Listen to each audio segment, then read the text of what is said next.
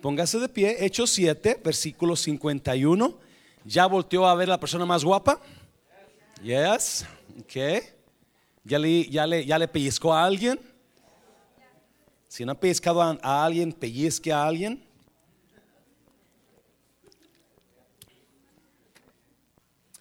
Hechos capítulo 7, versículo 51 al 60. Vamos a leerlo en la versión contemporánea. En el nombre del Padre y del Hijo y del Espíritu Santo.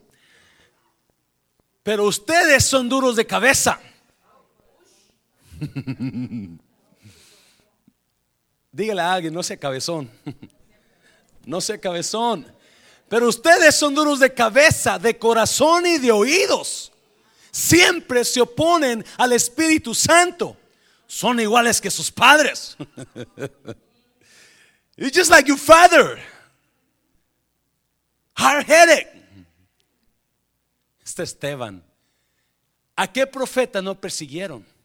Mataron a los que antes habían anunciado la venida del justo, al mismo a quien ustedes entregaron y mataron. Ustedes que recibieron la ley por medio de ángeles, no la obedecieron. Hmm. Cuando ellos oyeron a Esteban decir esto, sé que se enojaron tanto que hasta 55. Pero Esteban, lleno del Espíritu Santo, levantó los ojos al cielo y vio la gloria de Dios y a Jesús a su derecha. Dijo entonces, veo los cielos abiertos y que el Hijo del Hombre está a la derecha de Dios. 57. Pero ellos, lanzando un fuerte grito, ¡ah! Se taparon los oídos y arremetieron contra Esteban. Y lo sacaron de la ciudad y lo...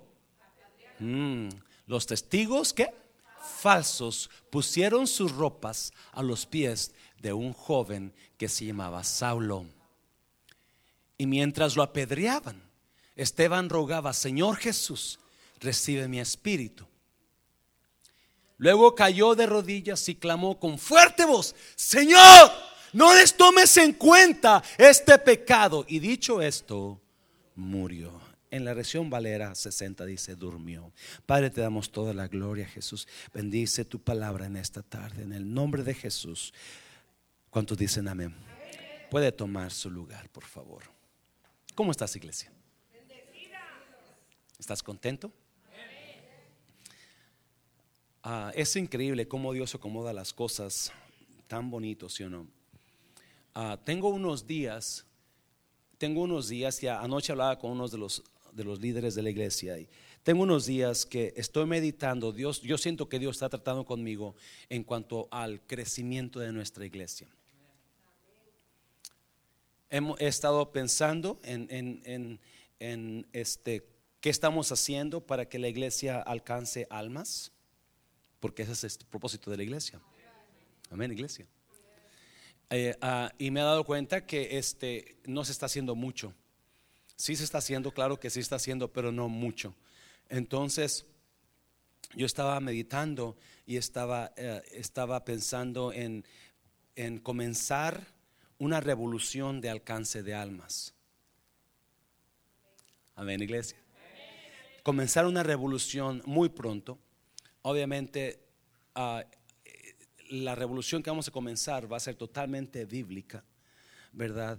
Pero vamos, queremos, eh, obviamente Dios está tratando conmigo en esa área y, estamos buscando, estoy buscando la, you know, a Dios en eso y cómo, cómo, cómo enfocar, cómo ayudarlo a usted a entender el, a entender el propósito de la iglesia. Porque creo que así le puse a esto, ¿verdad? ¿Cuál es el, el título, mija?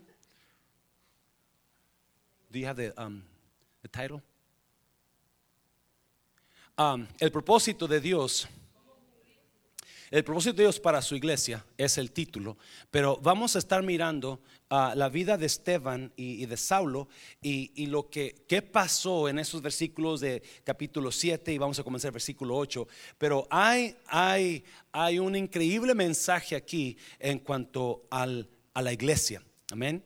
Hay un, un, increíble mensaje en cuanto a la iglesia y en este mensaje también hay unas palabras para usted. Hay palabras de ayuda para usted, para lo que usted está pasando. Pero en capítulo 7 habla una historia, la historia de Esteban. Esteban fue el primer que el primer mártir de la iglesia cristiana, la, primer, la primera persona que fue crucificado, no crucificado, pero apedreado en este caso. Y, este, y es, increíble porque el capítulo 7 de Esteban, capítulo 7 de Hechos, perdón, habla la predicación de Esteban. Versículo 1 hasta el final, Esteban está predicando, está hablando de, Jesús, pero está trayendo toda la Biblia del Antiguo Testamento, Moisés, Abraham, José, ¿verdad? Todos trae. So, está predicando verdad Esteban. Y por predicar verdad lo apedrearon. Mm. Por predicar verdad, este, no les gustó a ellos la verdad, so, se taparon los oídos porque no querían escuchar verdad. ¿Y cuántas personas a veces no queremos oír y nos tapamos los oídos, verdad? Pero hay, ah, you know, so Dios ha estado tratando conmigo y en cuanto a mundo de restauración, tenemos, cumplimos 13 años este, este eh, verano pasado, este verano, 13 años y yo estoy contento, créame, estoy contento con lo que Dios está hecho, pero, uh, pero he estado meditando en, la iglesia y en, el propósito de Dios para la iglesia. Y, yo hablaba con los muchachos ayer, con, los, con las personas que me junté y les decía, ¿cómo ven ustedes? ¿Están contentos? ¿Cómo ven, están, cómo, cómo ven la iglesia? ¿Verdad? Y, y, y, yo le preguntaba a ellos, ¿por qué viene usted a la iglesia? ¿Por, qué viene usted a la iglesia? ¿Por qué viene? ¿Se ha preguntado esto? ¿Para qué voy a esa iglesia? ¿Qué voy a hacer a esa iglesia yo? Have you thought about it? Have you, have you asked yourself, why am I going to that church for? ¿Ah? ¿Qué estoy sacando con ir a esa iglesia? Y, y so Dios ha estado tratando y increíblemente capítulo 7 y capítulo 8 de Hechos habla de la iglesia y habla de lo que pasó con la iglesia. So, you know, le puse el propósito de Dios para su iglesia y, vamos a mirar cómo Dios trabajó para en, los apóstoles y en los que ayudantes de los apóstoles para levantar esa iglesia. ¿Qué es lo que hizo Dios? para levantar esa iglesia. So hay tres, hay tres cosas que vamos a mirar que, que nos van a ayudar a cumplir el propósito de Dios para esta iglesia. Amén, iglesia. No sé si usted este, piensa en su iglesia mucho, no sé si ora por su iglesia, no sé si no sé si ora por sus pastores, los líderes de aquí, ¿verdad? Pero es importante que oremos por la iglesia, amén, iglesia. Ya, porque en este lugar se están quedando vidas. Hay gente que está dando sus vidas, sus trabajos, gente está dando sus tiempos, sus dones. Amén, iglesia. y, y, la iglesia es lo más precioso que existe en la tierra. Amén, iglesia. Yeah. Yo sé que quizás a usted le guste ir al 2009 y estar buena en la pachanga, pero en ese 2009 no pasa ni siquiera un poquito lo que pasa aquí en la iglesia. Y es más, aquí no le cobramos, allá sí. So, la iglesia es el lugar poderoso donde Dios derrama su gloria, donde Dios derrama su poder, donde vidas son transformadas, donde futuros se mejoran, donde encuentran las personas el propósito, la razón por las cuales fueron creadas. Esa es la iglesia. So, vamos a mirar tres cositas que nos van a ayudar a cumplir la misión de la iglesia, el propósito de Dios para la iglesia. Mira, capítulo, número uno, capítulo 7, versículos 54. Vamos a enfocarnos en nuestro propósito, no en nuestros problemas. Para poder alcanzar y el propósito de la iglesia, tenemos que enfocarnos en el propósito, no en los problemas. La, mayoría de los problemas que tenemos nosotros es porque estamos enfocados en los problemas. Y nos hemos olvidado del propósito. Ah, mire, mire, versículo 54, para que me entienda. Cuando ellos oyeron a Esteban decir esto, se enfurecieron tanto que hasta le rechinaban los dientes. Pero Esteban, mire, lleno del Espíritu Santo, levantó ¿qué? los ojos al cielo y qué? Y vio la gloria de Dios y a Jesús a su derecha. No, ponga un segundito. ¿Qué está pasando? Esteban está en el concilio. Esteban se puso a predicar a Cristo. No les gustó a unos, capítulo 6, si usted se acuerda, y lo agarraron porque no podían hablar con la verdad. Ellos no sabían de qué estaban hablando. No podían hablar con la sabiduría que Esteban estaba hablando. Solo agarran y lo llevan al concilio, a los sacerdotes. El concilio era un grupo de personas, de sacerdotes, de, gente que conocía la ley, los, conocedores, los, los meros meros, ¿verdad? Los llevan al concilio, usualmente eran como 70 sacerdotes, 70 personas, y lo ponen en medio y empieza él a hablar y a predicar de Cristo y empieza, pero estas empezaron a, a rechinar los dientes de coraje y porque no estaban aceptando la verdad. Solo que hacen, empiezan a agarrar y a taparse los oídos y a agarrarse los puños. Te vamos a dar, ¿verdad? Y Esteban comienza a predicar la palabra y está predicando. Y cuando ve a todo medio mundo, ¿verdad? Rechinando dientes, ¡ah!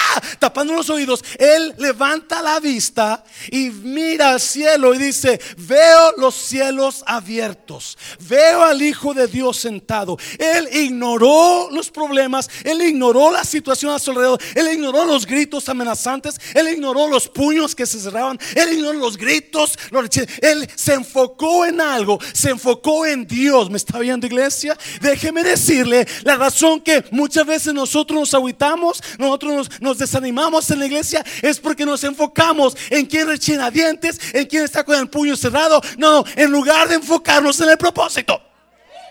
Hazlo fuerte, hazlo fuerte. ¿Alguien me entiende? ¿Alguien me entiende? No, mire, dijo entonces, veo. ¿Qué? Veo los cielos abiertos y que el Hijo del Hombre está a la derecha de Dios. No, ¿en qué, a qué mente se le ocurre estar hablando tan tranquilo cuando alrededor de él están 70 personas, por lo menos, listos para matarlo? Listos para matarlo. Para cumplir el propósito, cualquier propósito de nuestras vidas, la iglesia, su matrimonio, su, su futuro, sus planes, su, su negocio, cualquier propósito, usted necesita enfocarse en el propósito. En lugar de enfocarse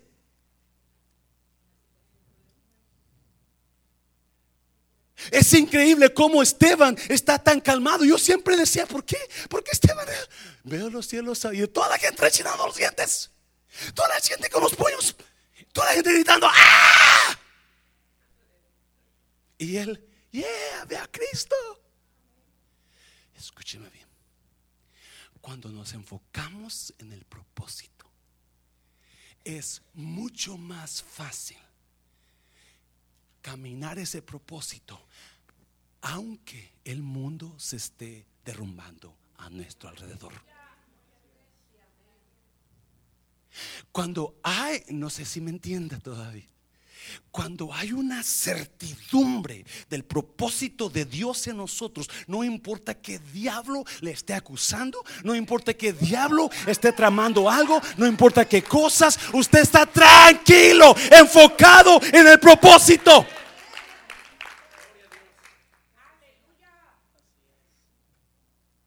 El problema es que nos enfocamos tanto en los que rechinan los dientes, en los que agarran el puño, en los que están gritando.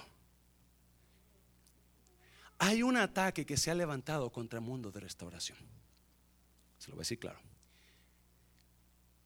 Hay un ataque que se ha levantado fuerte. Que, que si nosotros nos desenfocamos del propósito, nos puede tumbar. La iglesia, yo le comentaba a unas personas, la iglesia es tan poderosa que el diablo la quiere destruir. Amén, iglesia. La razón que Esteban lo apedrearon es porque el diablo pensó, si yo mato a Esteban, la iglesia se acaba. Si yo mato a Pedro y a Juan, la iglesia se acaba. Usted y yo hemos estado hablando mucho de eso. So, eh, pastor, ¿por qué predico otra vez? Porque es lo que está enseñando la Biblia.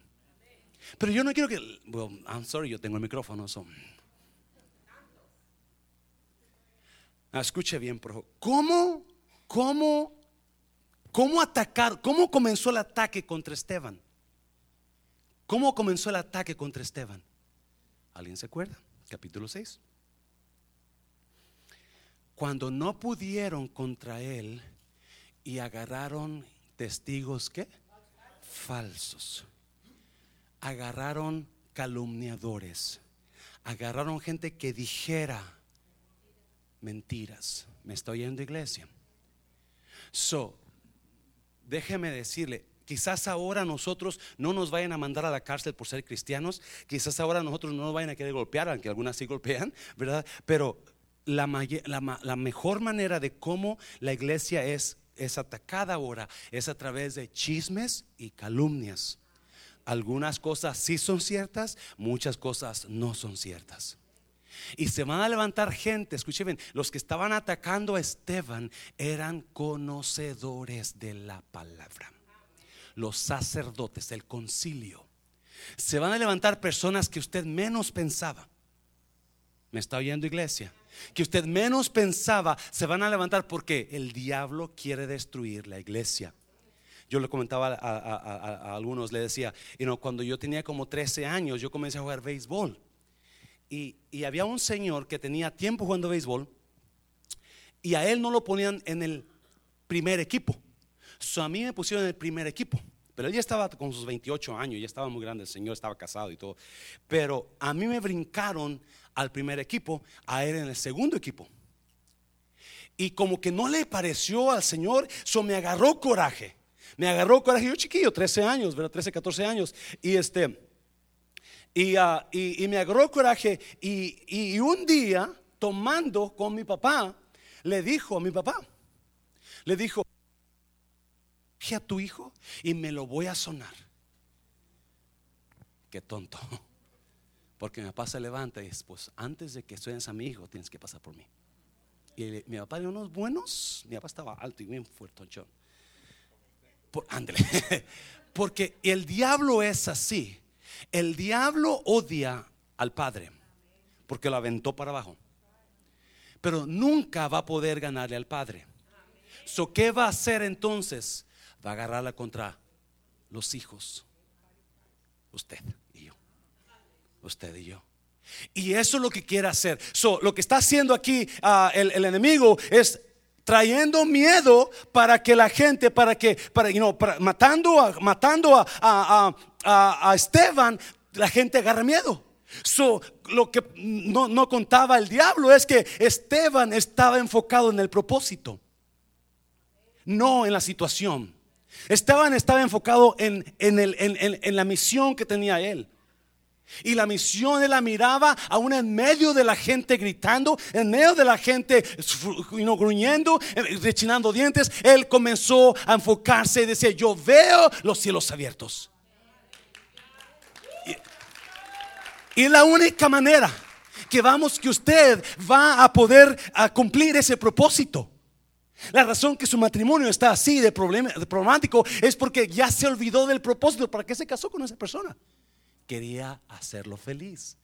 Y ya se alejó de ese propósito. Y ahora está mirando el problema, no saca la basura, no me, no me trace con tortillas de harina. Ese no era el propósito. Pero nos enfocamos tanto. y, y, Esteban está pasando un increíble golpe porque, porque obviamente el diablo quiere tratar de pararlo.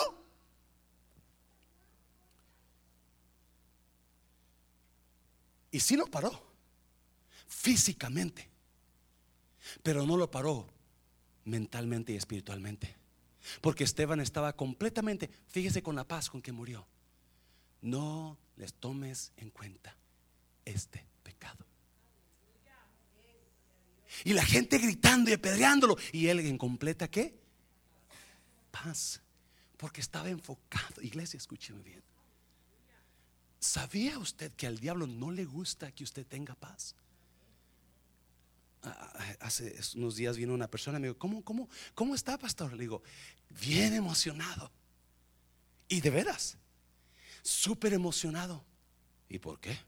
¿Cómo que por qué? Por lo que está haciendo Dios. Y de veras, se lo digo, tengo tres, cuatro días que, que ah, una, una, una, una emoción me ha llenado. una paz, una paz, una emoción por lo que, por lo que Dios va a hacer. ¿Me está oyendo iglesia? Yeah, y no importa el problema, no importa quién rechine dientes, Dios va a cumplir su propósito. Me está oyendo iglesia. So, emocionese, enfóquese en el, en el propósito, ese propósito que usted ya perdió, eh, vuelva a enfocarse otra vez. Porque eso lo va a hacer vivir la vida tan fácil, tan feliz como lombriz. Dáselo fuerte así. Sí, la Biblia dice que Hebreos 11 dice que Moisés, Moisés rehusó llamarse hijo de Faraón y, este, y ser apedreado y ser golpeado. Dice, porque se mantuvo como viendo al invisible. Moisés sabía el propósito. No se podía poner a mirar las situaciones adversas, pero estaba enfocado en el propósito. Esta iglesia necesita reenfocarse en el propósito. ¿Me está oyendo? Para que podamos nosotros ganar al mundo que nos toca, tenemos que reenfocarnos y acomodar esta iglesia a la cómo le hacemos para que nosotros por esa puerta entren almas, que Dios las toque y que aquí se queden. ¿Me está oyendo iglesia? Dáselo fuerte vamos a hacer una, una reinventar nuestra manera de trabajar en los próximos meses para el próximo año. 2019 es año de alcance. ¿Me está oyendo? Vamos a bautizar el año de alcance de Mundo Restauración. ya, yo sé, no sé si usted lo entienda, pero déjeme decirle, hay, hay, hay algunas mujeres que, que están buscando un esposo y no lo encuentran porque aquí no hay muchos, pero están afuera y van a venir. ¿Me está viendo? hay hombres que están buscando novia y aquí no hay muchas, pero están afuera y van a venir. ¿Me está viendo, iglesia? La hermana Tere, como ya se, no, Tere, Teresa Salazar ya sonrió. Yes, Yo le aseguro que la razón que estamos cansados es porque la ayuda que Dios tiene está allá afuera.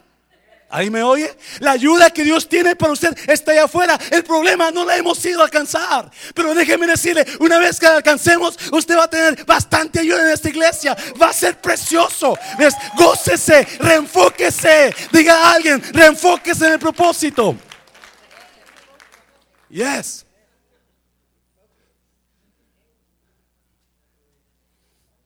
Me espero unas buenas palabrotas en, en este en, este, en WhatsApp cuando termine el servicio.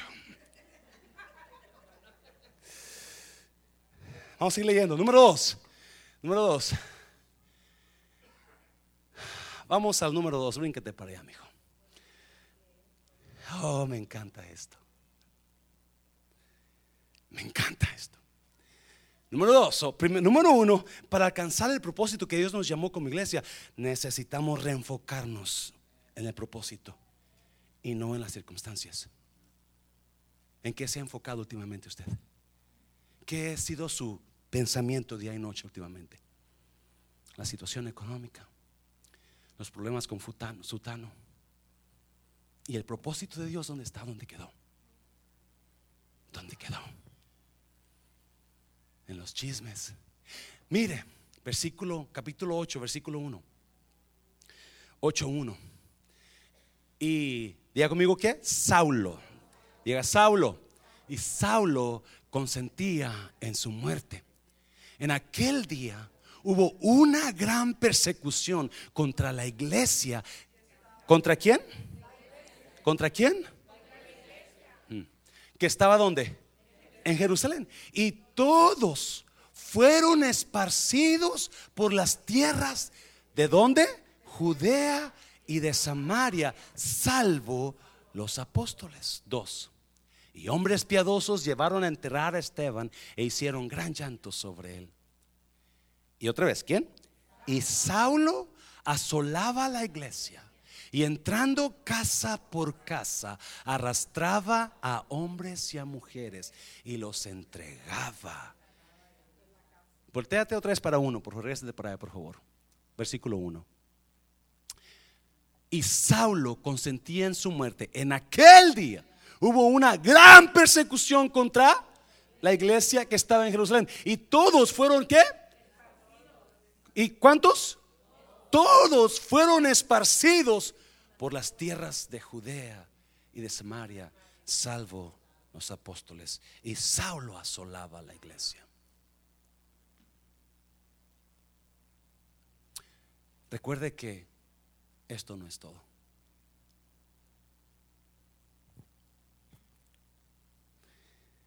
Saulo, dice la Biblia que cuando estaban apedreando a Esteban, los que aventaron las primeras piedras fueron los acusadores.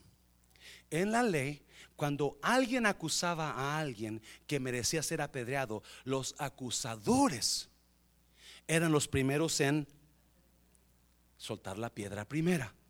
Ellos aventaron sus ropas a los pies de Saulo el aventar las ropas a los pies de Saulo afirmaba que Saulo tenía autoridad y estaba de acuerdo con ese asesinato. Por eso Jesús cuando le llevaron la mujer que fue encontrada en adulterio, ¿se acuerda? Y les dijo, les dijo, el que de ustedes esté sin pecado, tire la primera piedra. Si usted es justo, tire la piedra. Eso era la ley el que acusaba, el que tenía la convicción, el que miró, ese aventaba la primera piedra. En este caso, Saulo está ahí, pienso que ya estaba, algunos piensan que ya estaba autorizado porque Saulo era quien? Un maestro de la ley. Saulo había sido instruido a los pies de el mero mero de aquellos tiempos, Gamaliel. Solo era una, un sacerdote, era un maestro de la ley, Saulo. Y él está probando la muerte de Esteban.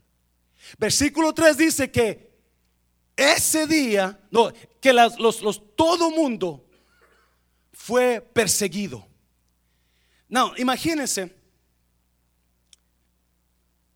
Arriba de, pienso que arriba de 10 mil personas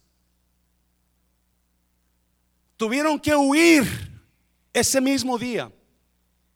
Porque si usted hace cuentas, había 120 discípulos en, Pentecostés, ¿verdad? ¿Se acuerda? Luego predicó Pedro el primer sermón y se salvaron cuántas personas? Tres, ¿cuántas personas? Tres mil, ¿verdad? Y luego predicó Pedro en el segundo sermón y salvaron cuántas personas? Cinco mil. So, más había 8 mil ahí, 8 mil y 120. So, no sé cuántas personas habría ese, cuántos cristianos, pero Saulo comenzó a perseguir la iglesia, atacar la iglesia. Y esa noche, medio mundo tuvo que huir. Tuvo que huir porque había una persona que lo estaba persiguiendo. Había una persona que quería matarlos. Los agarraba, los arrastraba, lo metía a la cárcel. Ese era Saulo será Saulo, que ahora lo conocemos como Pablo.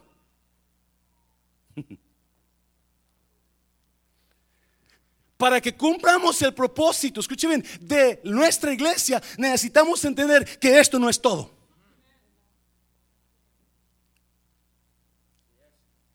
Oh, me encanta esto. Me está mirando como, ¿a dónde va el pastor? Si el problema, el problema de nosotros, tratamos a los demás como los vemos ahora. Tratamos a los demás como lo vemos ahora y no nos damos cuenta que esa persona que usted ve ahora no es la misma mañana. Esa persona que quizás lo ofendió a usted, mañana va a ser la persona más dócil del mundo.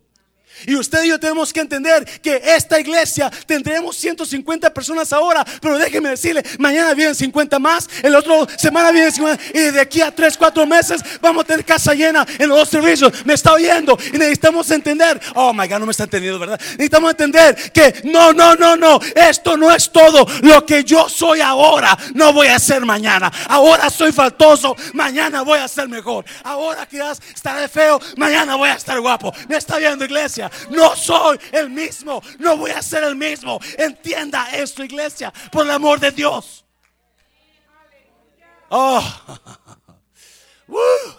Saulo, el tremendo, eh, eh, ah, el tremendo perseguidor de cristianos, años después, está diciendo, me arrepiento, dice, me arrepiento de haber perseguido la iglesia de Cristo. Ya no era el mismo, era otra persona.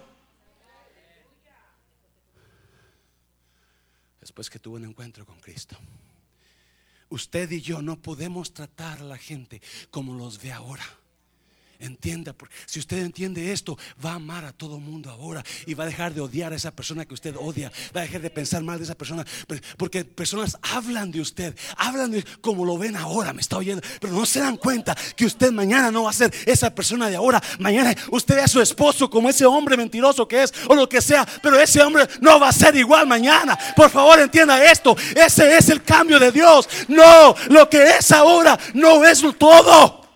Dígale a alguien, no es todo, eso no es todo. Esto no es todo. No es todo. Oh my God. Y a veces nos quedamos, me está oyendo iglesia, alguien me está oyendo, por favor, yo no sé si usted me está entendiendo mi emoción, pero estamos mirando, no, pues ahí la iglesia, ¿verdad? El pastor, ve cómo canta, ni siquiera se entona, ni entra tiempo, ¿verdad? ¿Y cuántos años tiene cantando? Me está oyendo, me importa un comino los años que mañana voy a mejorar, me está oyendo iglesia. No, eso no es todo. Hay más, voy a mejorar. Oh my God. Y mucha gente empieza a hablar cosas tremendas, tontas, que matan, que, que, que dañan mucho, pero no se dan cuenta que esa persona no es como la ven. No es como la miraban. Saulo. Saulo. Saulo nos enseñó que esto no es todo. Esto no es todo. Pastores que yo tengo años y años trabajando con esa persona y va de mal en peor. Mientras esa persona se queda en Cristo, esa persona va a pasar una transformación en Cristo.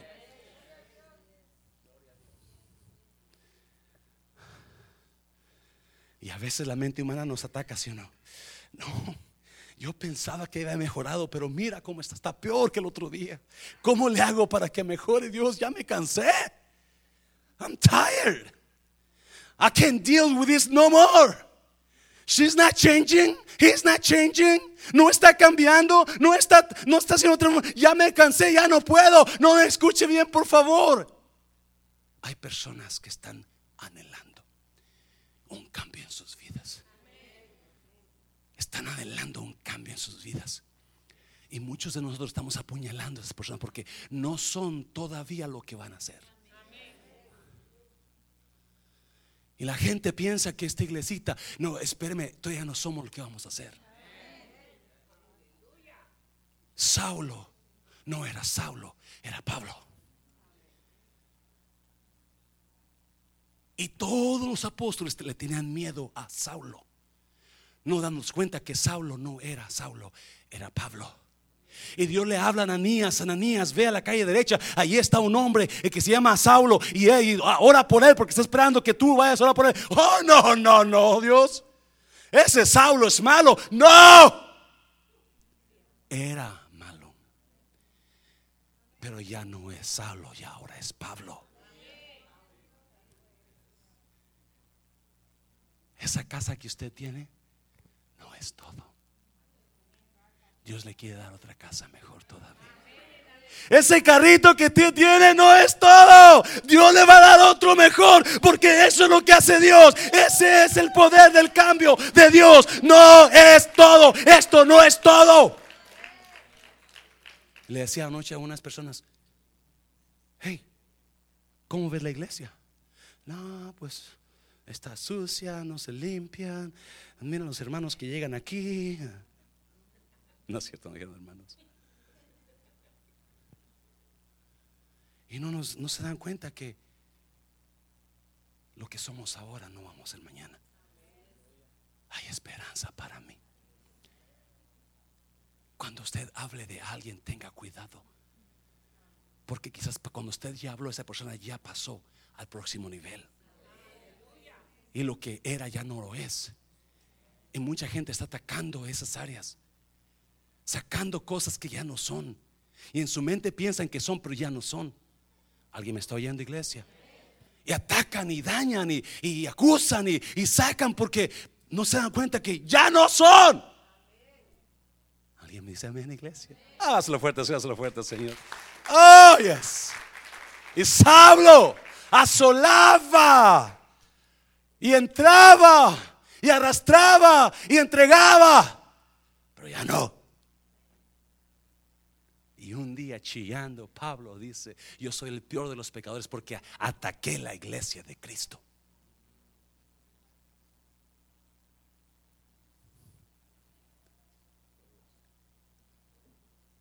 Le estoy dando esperanza a muchos hombres ahora.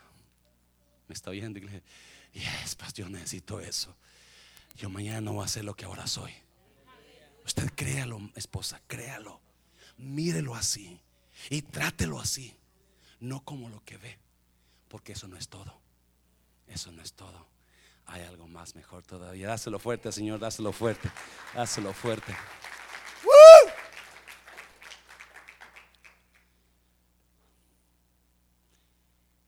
Capítulo 8, versículo 1. Vamos a leer otra vez el versículo 1. Número 3. Recuerde que hay un propósito detrás de cada problema. ¿Cómo vamos a alcanzar el propósito de Dios? ¿Cómo? Tocando puertas, dice el hermano. Enfocándonos en el propósito, no en los problemas. Entendiendo que esto no es todo. Uh, amén, iglesia. No, this is not it. There's more. There's more tomorrow. Yeah. I see a new church. I see me driving a new car. Thank God, porque ese carro ya está más viejo que mis abuelos.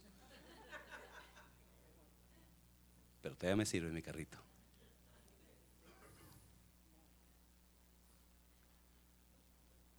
Y yo sé que está pensando usted porque le estoy leyendo el pensamiento como si lo hubiera traído aquí nueve meses, mire. Un día va a tener otro pastor, yes. También eso, no se preocupe. no, no, no fijo en cachetón, yo por mí no hay problema. Y Saulo consentía en su muerte. En aquel día hubo una gran persecución contra la iglesia que estaba en Jerusalén. Y todos, ¿cuántos? yo, yo aprendí un poco de griego en, Cristo por las Naciones y so me puse, cuando viene la palabra todos, yo me puse a buscar lo que todos significa en griego. Y adivine qué significa en griego la palabra todos. Todos. Todos. Everybody. Todos fueron esparcidos por las tierras. ¿De dónde? De Judea y de Samaria. Menos los apóstoles. Son 10 mil, 12 mil, 15 mil personas tuvieron que huir rápido. ¿A dónde? A Judea y a Samaria. Por, por qué decir, ¿verdad? Vamos a seguir leyendo, pero vamos a regresar ahí a ese versículo. Y hombres piadosos llevaron a enterrar a Esteban e hicieron gran llanto sobre él. Y Saulo asolaba la iglesia y entrando casa por casa, arrastraba a hombres y a mujeres y los entregaba en la cárcel. Pero los que fueron esparcidos iban por todas partes. What? Espérate, ¿qué, ¿que esa no es la razón que andas huyendo? Right?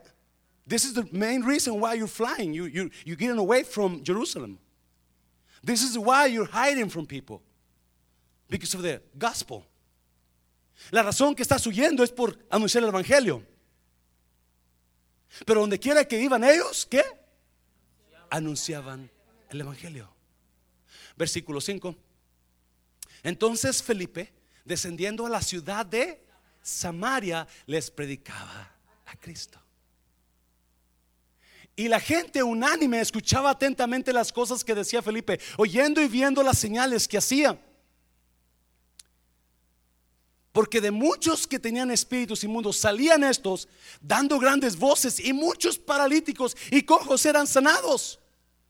Así que había gran gozo en aquella ciudad. Una ciudad que antes no tenía lo que ahora tenía, ahora hay alegría. Antes había tristeza, ahora hay gozo. Ah, antes había llanto, ahora hay risas. Antes había depresión, ahora hay ilusión. ¿Y todo por qué? ¿Todo por qué? ¿Todo por qué? Una persona. Una persona. Una persona que está en persecución. Una persona que tiene problemas. De, tuvo que dejar su casa, sus terrenos, su escuela, que no sé si esposa o hijo, yo no sé, no habla la Biblia de Felipe que, tiene, que estaba casado, pero tuvo que huir Imagínense usted que tuviera que decir que Trump viene por todos los mexicanitos y todo mundo a Canadá o a México, ¿sí o no? Si así que no es a Trump siguiéndolo, ya se quieren ir todo el mundo. Yo no sé por qué tanta gente tiene miedo. Pues sí, pastor, este ciudadano americano.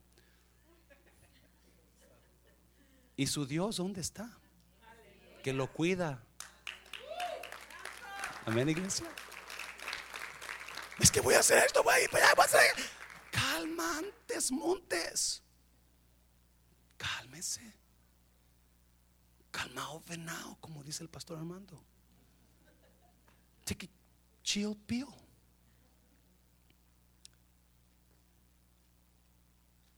Una persona que está huyendo porque lo quiere matar y lo quiere matar por predicar el Evangelio, fue a Samaria a predicar el Evangelio.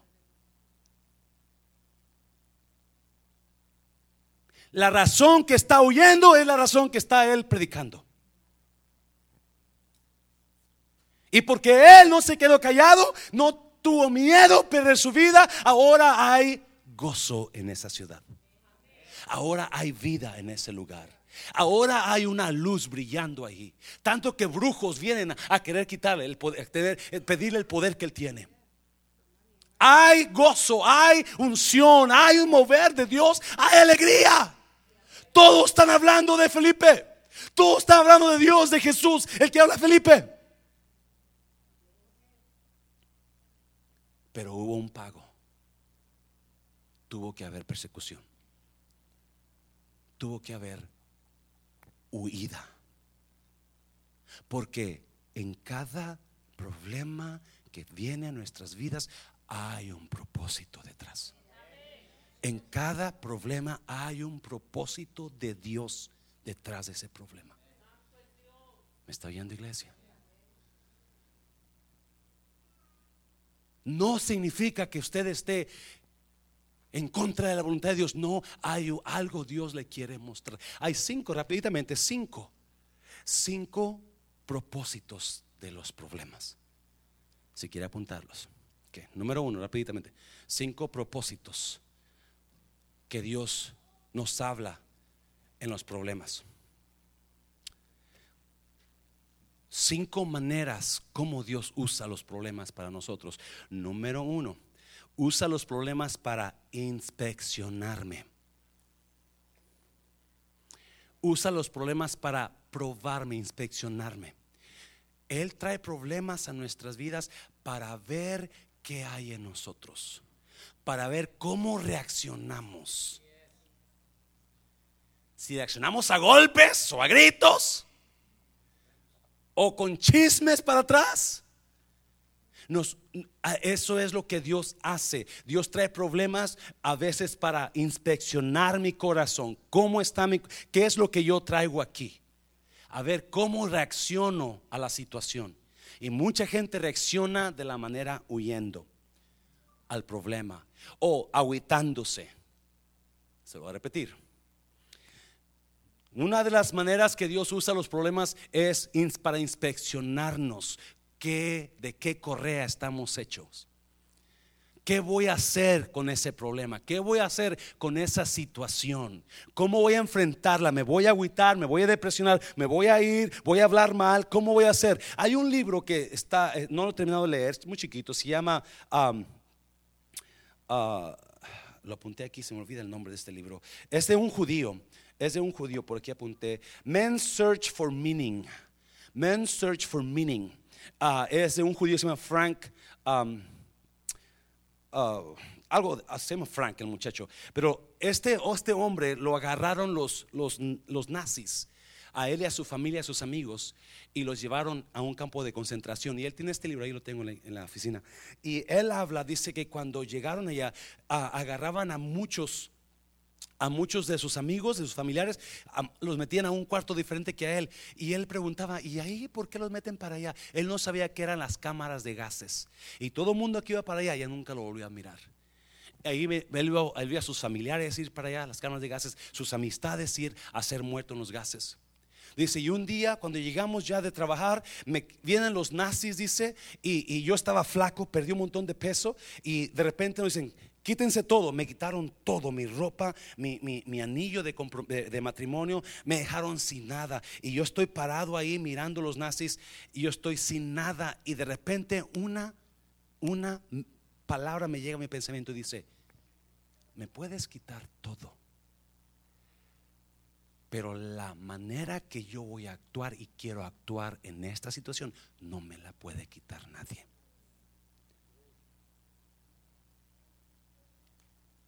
Y eso es increíble porque Él decidió actuar de la manera correcta.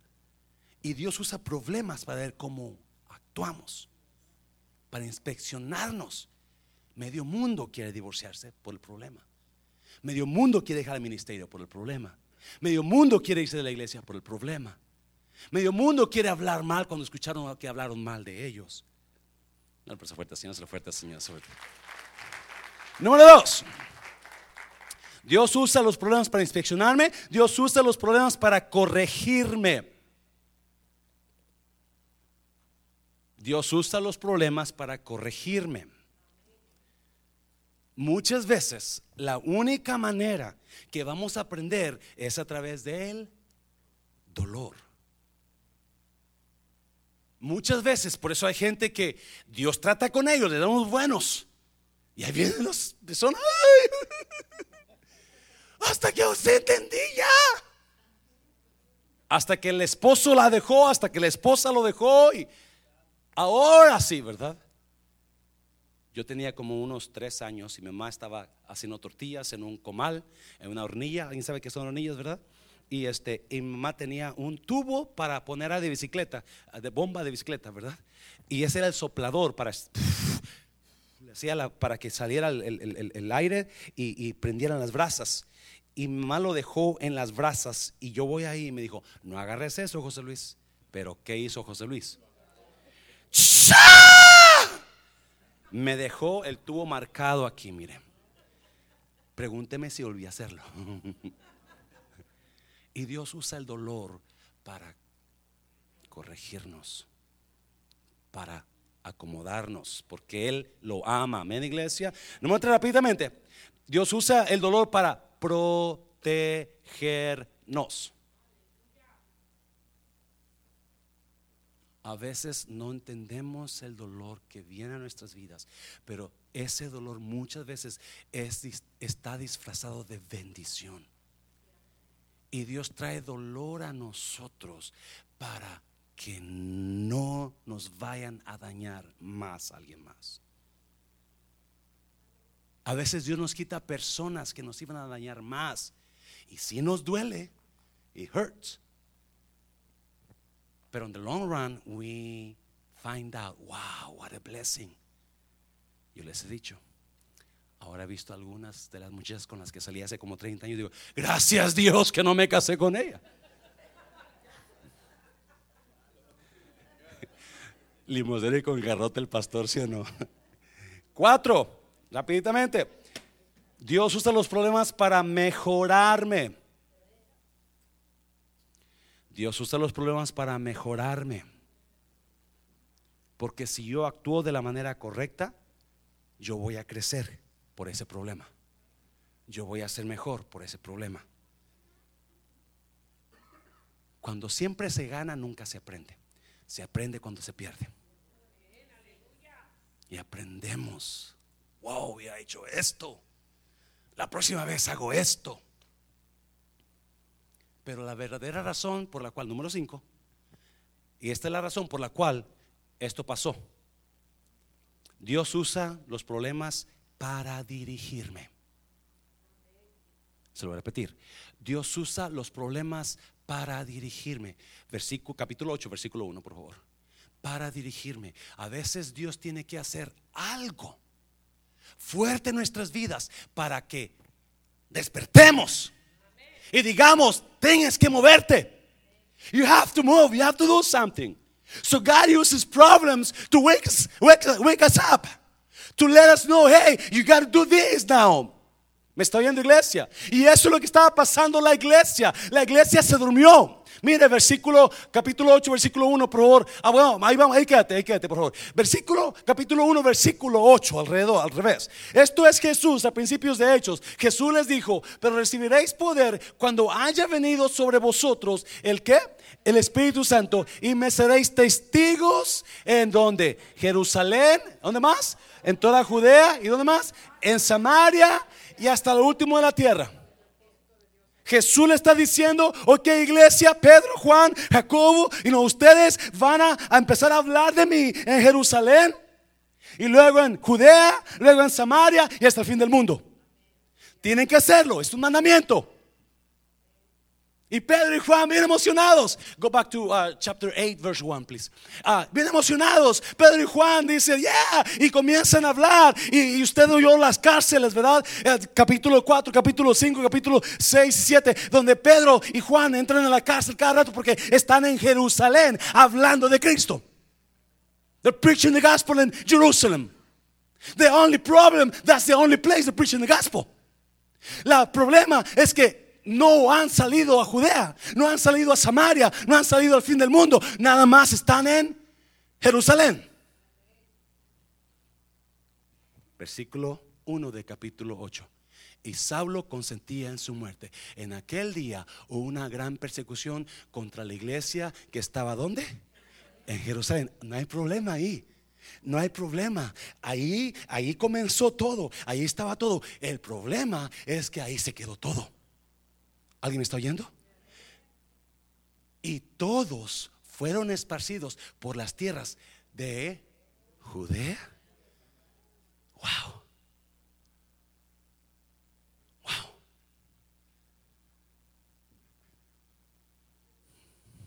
Sí, la razón que Dios trajo persecución, permitió dolor, permitió problemas a la iglesia es porque no habían hecho lo que se les había mandado. Se quedaron a gusto. Así como los judíos se quedaron en, Egipto, ¿se acuerda? Capítulo 1 de Éxodo, se quedaron bien a gusto, ahí estaban creciendo, engordando, dice así, engordando, todo estaba padre, ¿verdad? Eran más grandes que los judíos, que los, que los, que los egipcios, así se quedó Pedro y Juan en Jerusalén, pero el mandato era, no, tienes que ir a Judea y tienes que ir a Samaria y tienes que ir al fin del mundo. Y no pasó eso. Por favor, escúcheme esto, por favor. Cristo no juega a la iglesita.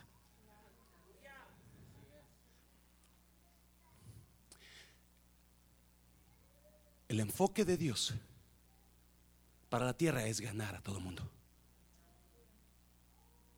Y para ganar a todo mundo ocupa a ángeles. ¿Sí o no? No. Ocupa a usted y a mí. Se lo voy a repetir. La Biblia dice que nosotros somos el cuerpo de Cristo. O sea, nosotros somos sus ojos, nosotros somos su boca, nosotros somos sus manos, nosotros somos sus pies. Parece que Jesús se quedó sin pies, sin manos, sin boca. ¿Me entiende para dónde voy? Yo no voy, ahí está. So, porque Pedro y Juan no entendieron el mensaje y no, no hicieron lo que tenían que hacer, entonces Dios dijo, tengo que hacer algo yo. Tengo que moverles el petate para que comiencen a caminar y para que vayan a Judea y para que vayan a Samaria y para que vayan al fin del mundo. ¿A dónde fue Felipe? ¿A dónde fue Felipe? A Samaria. Samaria. ¿Por qué? Él no sabía con seguro. Pero porque el mover de Dios. Está oyendo iglesia. El mover de Dios en los problemas, muchas veces Dios va a traerme problemas y no porque me quiere corregir, no porque me quiere guardar, no, porque me quiere dirigir, porque me está diciendo, es importante, ya tardaste mucho ahí en Jerusalén, es tiempo que te muevas, levántate y vete a Judea, vete a Samaria, come on, es tiempo que hablas, es tiempo que digas, es tiempo que hagas, ya te quedaste mucho tiempo en el trabajo que no va a ningún lugar, es tiempo que te muevas y vayas a otro trabajo, es tiempo que hagas, es tiempo que estudies. Es tiempo. es Dios trayendo problemas para movernos.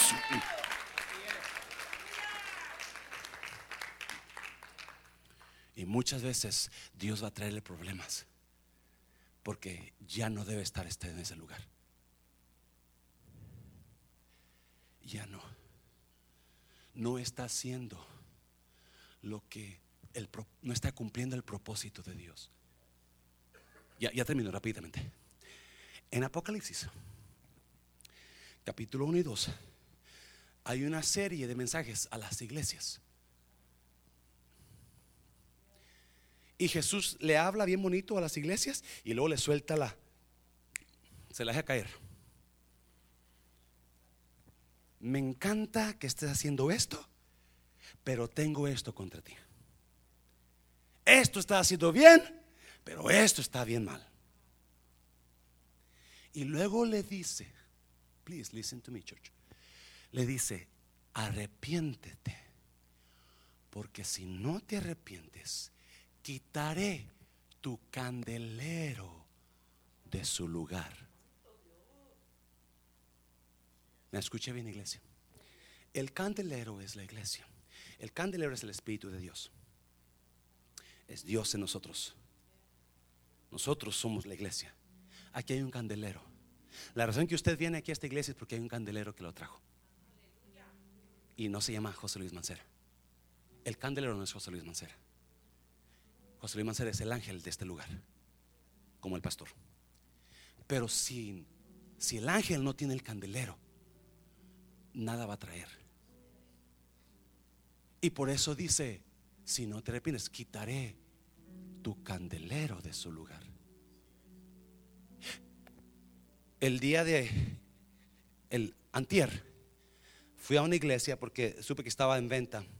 Fui a una iglesia y, este, y, y cuando llegué estaba un señor como cerca de, pienso que unos 66, 67 años. Y le pregunto, toco la puerta y, me abre, y le pregunto, americano, ah, perdón, supe que esta iglesia estaba en venta. Este, ¿me puede dar información? Dijo, no, no está en venta.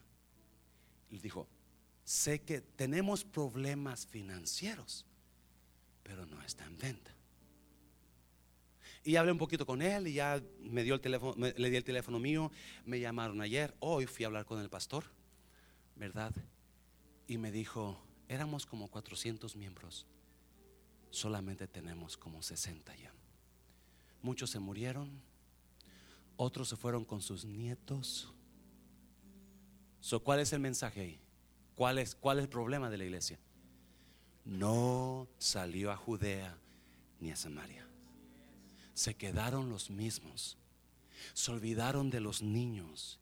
Se olvidaron del... Y se apagó la lámpara. Se apagó la lámpara. ¿Alguien me está oyendo, iglesia? Y yo decía, Dios, yo no quiero quedar así. Yo no quiero más ver al hermano Jorge, la cara de hermano Miguel aquí todo el tiempo.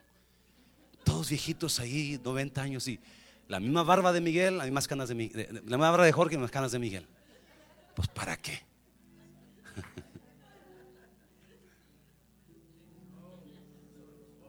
Necesitamos salir a Judea y a Samaria.